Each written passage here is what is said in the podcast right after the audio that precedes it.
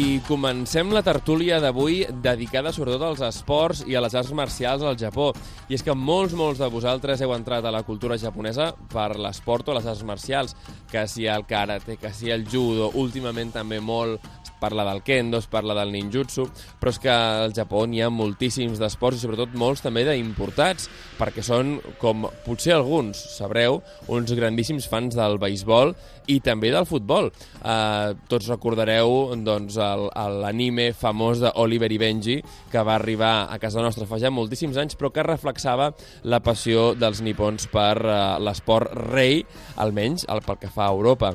Per parlar de tot això, uh, avui tenim el plaer de convidar el Santiago Cerezo, que és entrenador nacional de karate, cinturó negre, vuitè dan, i, a més, és el president del Karate Club Hirota, que fa precisament 40 anys, i a sobre director técnic de Shito Ryu Cataluña. Muy bienvenido, Santiago, ¿cómo estás? Hola, ¿qué tal? ¿Cómo estamos? Muy bien, muy bien. Y también, oye, nos acompaña hoy Santiago Erika Hatamoto, que es, bueno, nuestra asesora para no perdernos en el mundo japonés, ¿verdad? Hola, desde, ¿qué tal estáis? desde JTV.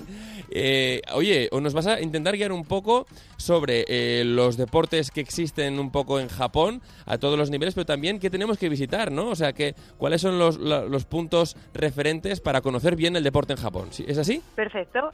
Venga, pues empecemos. Eh, yo quería preguntarle, claro, Santiago, ya que es entrenador a nivel nacional de karate, cinturón negro octavo dan, oye, es una, una referencia dentro del mundo del karate. Además, tengo que decir aquí una especie de cotilleo personal, y es que yo entreno en, el, dojo de, Santiago, que hago otra práctica distinta. Quiero preguntarte, Santiago, ¿cómo nace el, karate? Ya no tanto aquí en España, que esto lo explicaremos más tarde, pero en Japón. ¿Y cómo se convierte en una práctica deportiva? Bueno, el karate nace, evidentemente, tiene sus orígenes chinos. Nace primero un poco, ¿no? Es la influencia de, de la de las emigraciones entre los chinos que van a Okinawa y los okinawenses que van a China.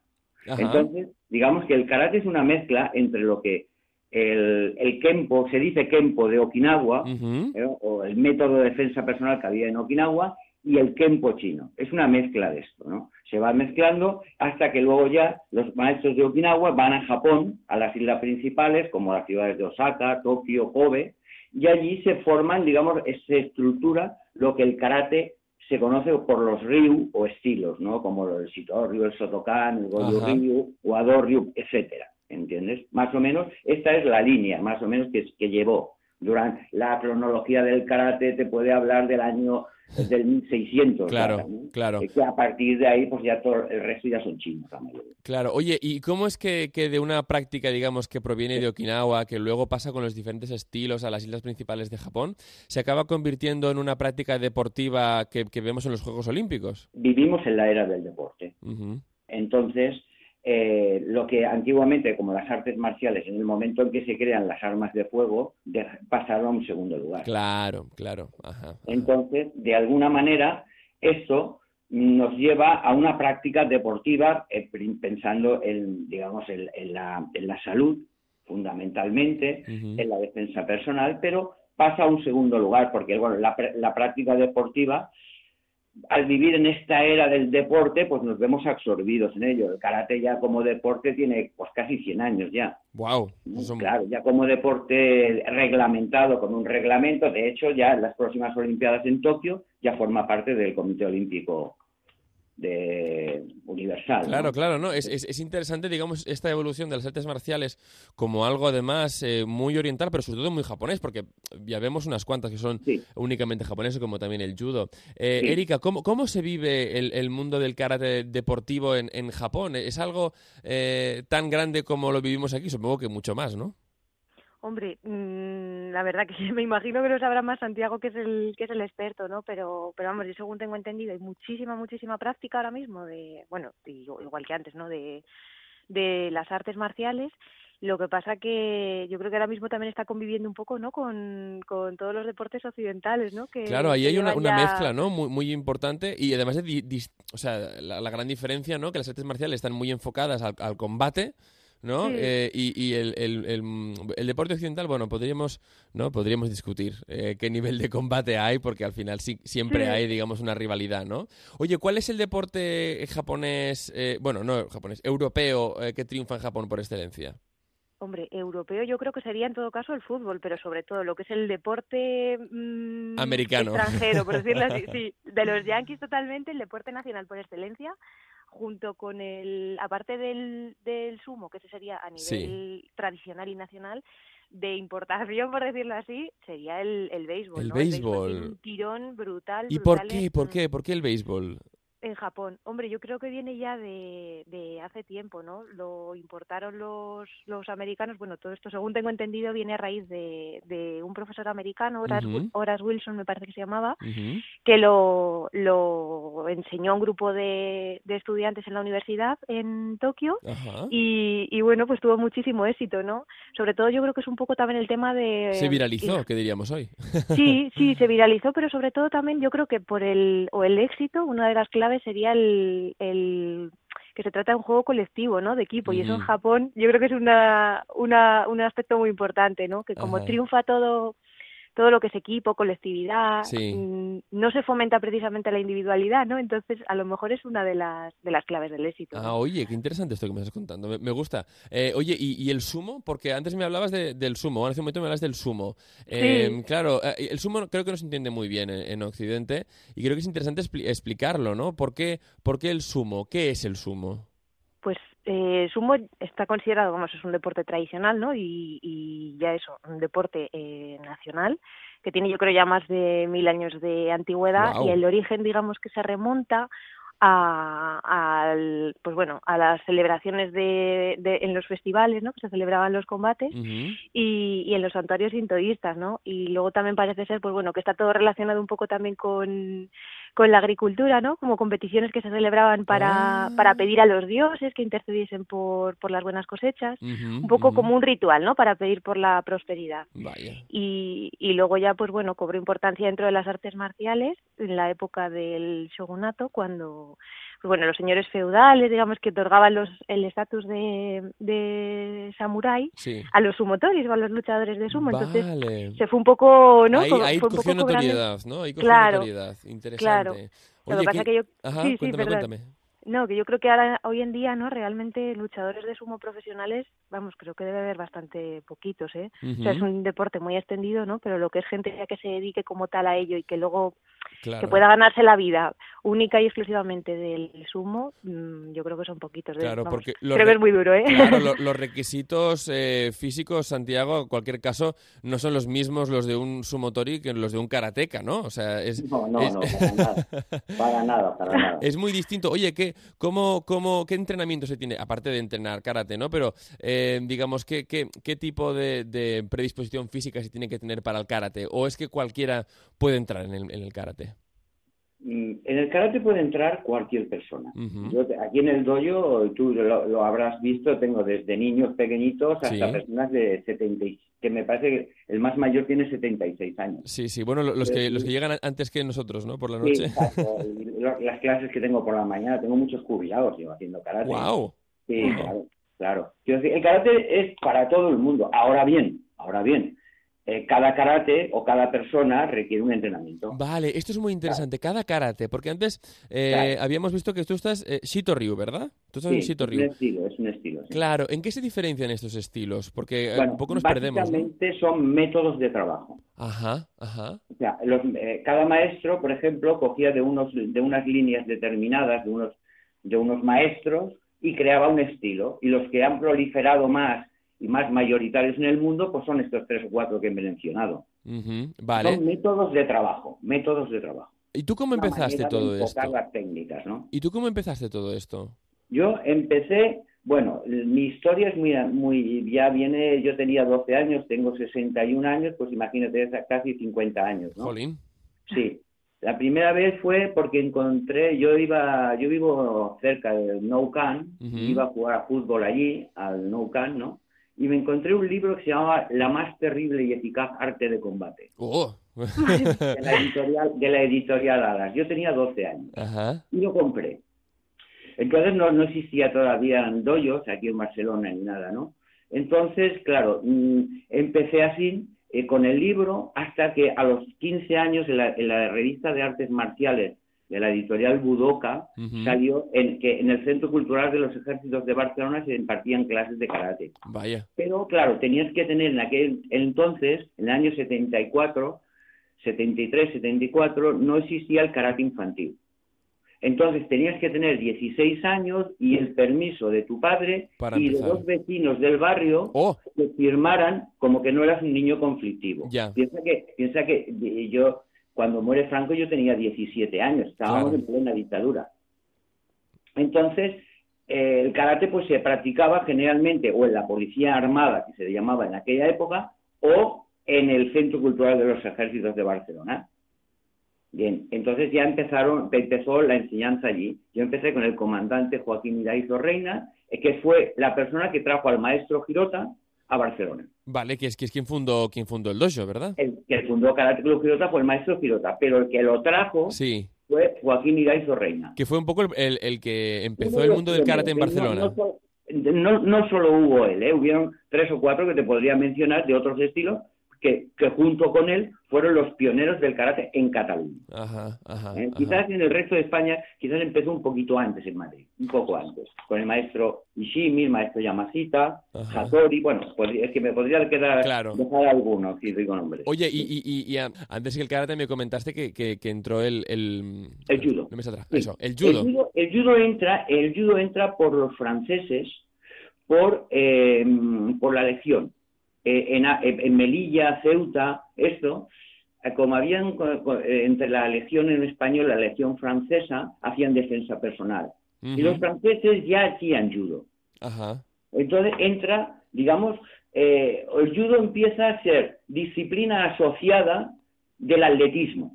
Oh, Claro, Federación de Atletismo pues tuvo el judo durante unos años como disciplina asociada. Te estoy hablando quizás de los años 50, ¿eh? Vale, vale. Esto quizás me equivoque entre 50 y 55, 60, pero en esa época entra el judo.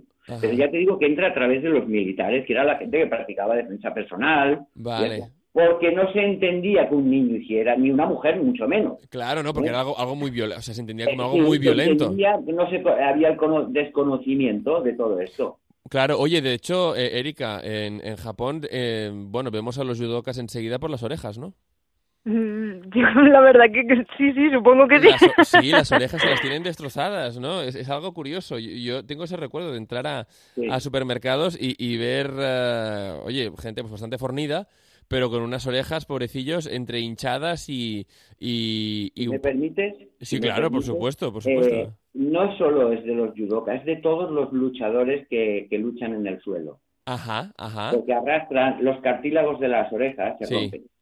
Vale, todo el que... Qué curioso. Ah, mira, mira, yo pensaba que era algo de judo solo, ¿eh? No, no, no, no. Yo he conocido de grecorromana y otros deportes donde arrastras la oreja por el suelo. Vale, y ahí rompes cartílagos.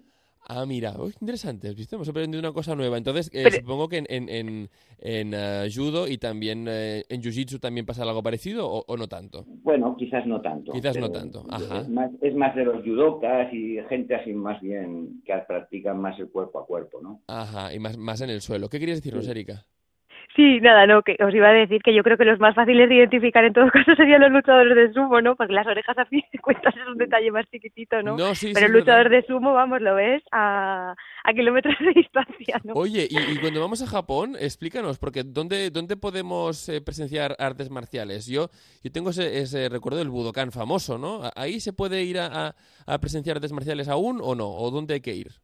Sí, sí, sí, sí, hombre, podéis ir al Nippon Budokan o que hay, hay eso, hay, hay bastantes torneos de, de artes marciales lo único que también se celebra, pues bueno, ya se aprovecha, ¿no? Como, como en, cualquier otro sitio, como pueda pasar aquí igual en los estadios y demás, para la celebración de eventos, de conciertos, de espectáculos y, y tal. Bueno, Pero los bueno, ellos tocaron en el Budokan, eso sí. Sí, sí, sí, sí. Además está justo cerquita, ¿no? Del, del santuario de Asukuni, que también es bastante, bastante famoso, bueno, polémico y famoso, pero, pero bueno, sí, sí, se puede aprovechar. Y al menos yo también recomendaría eso, cualquier persona que vaya a Japón, al menos que aproveche a a ver a lo mejor el torneo de sumo, ¿no? Hago más, más hincapié en esto, pero bueno, porque como es un arte tradicional, ¿no? o sea, perdón, un deporte tradicional y que, que realmente es muy difícil de ver fuera de, de Japón, yo recomendaría a todo el que estuviese, a todo el que vaya a Japón que, y que tenga la oportunidad de, de ir a ver un torneo, ¿no? Que además se celebran en los meses impares, si no recuerdo mal ahora mismo, y, y, en las principales ciudades, ¿no? Y está bastante, bastante curioso, ¿no? Oye, además hay una cosa curiosa del sumo, es que tiran sal, esto, esto lo tengo bien entendido, ¿no? En el ring antes de empezar, ¿verdad? Creo que sí, es una, vamos, es que el sumo además está lleno de, de rituales, ¿no? Parece ser, pues bueno, que siguen conservando eso mucho las, la tradición y tal, claro. Entonces está bastante, vamos, yo creo que es bastante interesante, ¿no? Además, como a nivel, a nivel cultural, el nivel de, de ver, digamos, temas como comentabas antes también del mundo rural, ¿no? Porque un poco también surgía de esto, ¿no? Para agradecer o para pedir, ¿no? Eh, buenas cosechas también, ¿no? Claro, sí, sí, sí. Además el... Sí, perdón. dime, dime, dime.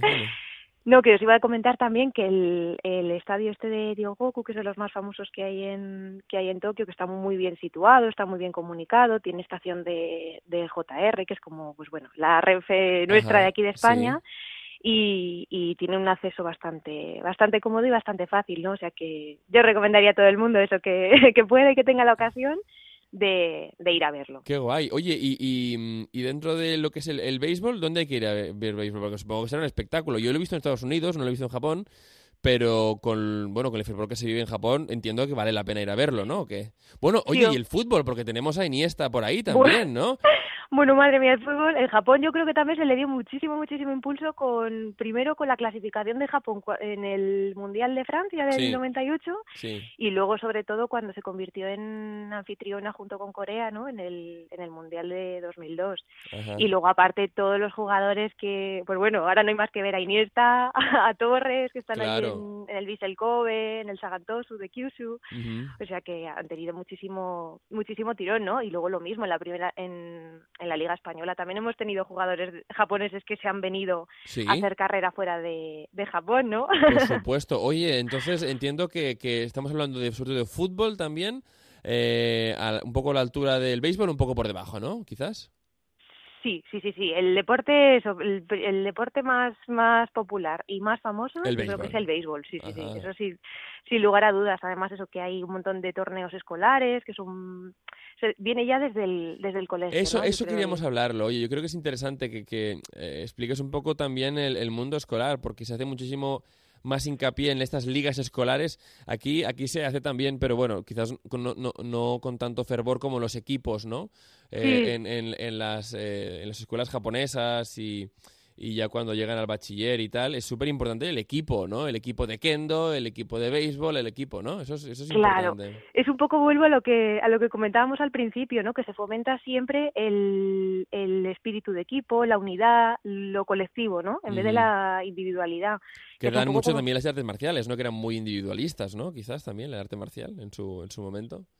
Sí, sí, lo que pasa que yo creo que eso, que el, el éxito, digamos, de, sobre todo eso, de lo que son los deportes occidentales, ¿no? El éxito de la implantación se ha basado mucho en, en esto, ¿no? Porque luego, por ejemplo, eso a nivel individual, yo que sé, en el tenis, por ejemplo, Nishikori, que es tan famoso, ¿no?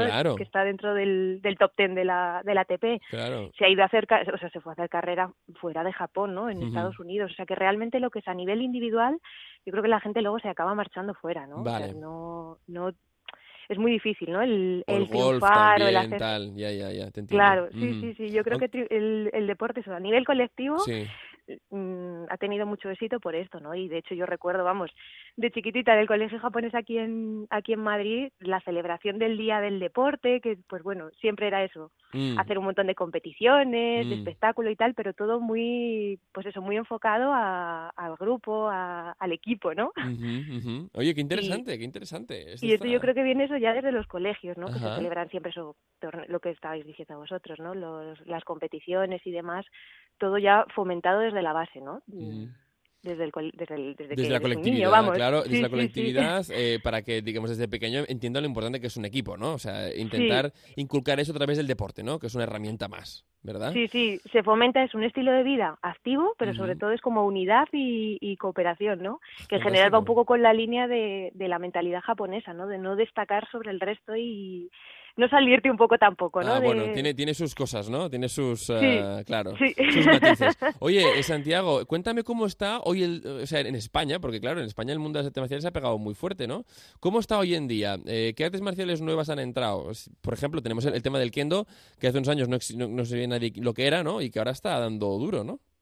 Sí, bueno, el kendo, el kendo mm, es, es quizás incluso mucho más antiguo que el karate, ¿eh? Claro. O, o por lo menos, o sea, a nivel deportivo, a nivel deportivo, yo pienso que es mucho más antiguo que, que la competición de karate, ¿eh? Claro, bueno, cuando De los samuráis no, no podían ir a la guerra, ¿no? Claro. Claro. De hecho, la competición de karate, lo primero donde se inspira es en el kendo. ¡Oh! O sea, para crear el reglamento de karate, porque piensa que es lo mismo, ¿no? O sea, hay, hay wasari, hay pon, hay yuko, Mm, hay mm, to. O sea, mm. el reglamento, hay aka, shiro, o sea, au. O sea, eh, de alguna manera, mm, mm, el karate, claro, cuando es tan originalmente tan primitivo, no, no, no había esta movilidad que hoy en día tiene el deportivo, ¿no? Y esto es un poco, empezaron los japoneses aquellos entonces, los maestros Nakayama, todos aquellos empezaron a inspirarse en los movimientos del kendo para crear un reglamento. Vale. De hecho, el reglamento eh, utilizamos las mismas palabras, ¿no? Eh, wasari, pon, yuko, hensokuchui, las amonestaciones son las mismas, todo es igual en ese aspecto. O sea, que es una importación, digamos, del mundo deportivo del kendo. ¿no? Recordemos un poco para, para los que no estén situados, el kendo una es... inspiración, una inspiración. ¿no? Exacto, una inspiración. Ajá, una inspiración. El reglamento, por lo menos el reglamento. De- en el reglamento. Bueno, eso está bien, Sí. ¿no? Porque al final marca las, claro. las reglas un poco del juego, ¿no? Exacto, las reglas del juego. Claro, claro. Oye, para, para, voy a hacer un, un poquito de, de recap para la gente que el kendo está un poco ahí. Oye, el kendo, el kendo. Kendo es, es la esgrima japonesa, pero digamos la esgrima eh, deportiva, ¿no? Los samuráis cuando se, cuando se acabaron las guerras, por allá al- el siglo, el siglo XVI. Digamos- Sí, Sí, entonces se tuvieron que dedicar, digamos, a, a- a trabajos un poco más burocráticos, ¿no? Empezaron a ser burócratas la inmensa mayoría. Y para no perder el mundo de la práctica, pero como ya, o sea, el, el- el, eh, la esgrima tradicional era una esgrima en la que había, bueno, eh, un riesgo más limitado porque iban con, eh, bueno, con el boken, ¿no? Que era la- la- el sable de madera, pero de madera maciza.